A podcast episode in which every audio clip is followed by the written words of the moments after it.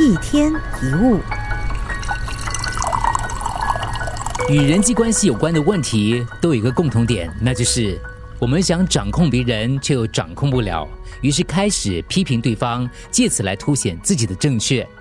而对方为了捍卫自己，双方就开始互相争执。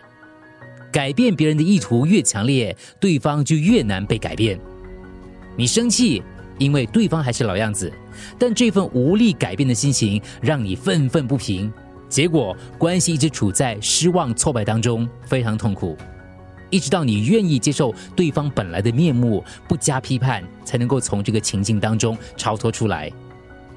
很多人应该都听过类似的问题。为什么我这么爱他，他却这样对我？为什么这么用心，他还是这样？我已经用了各种办法了，他还是老样子。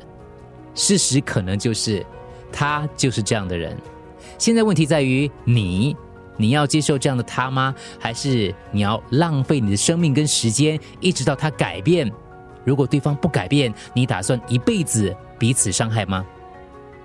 有一个朋友说：“哎，刚结婚的时候，我的生活真的过得很痛苦，因为呢，我老公的脾气很大，做事一丝不苟，每天都过得战战兢兢。一想到他，心里就有很多委屈跟愤怒。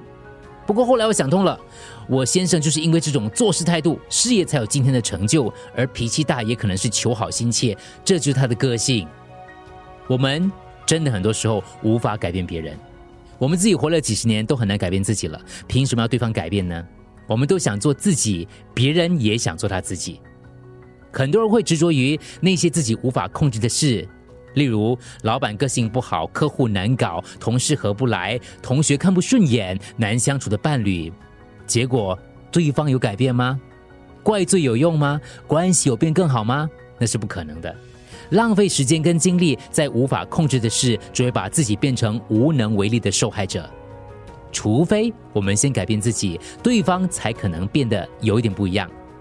放手让彼此真正的做自己，关系当中有自由、喜乐、友谊才会存在，这才是最好的相处之道。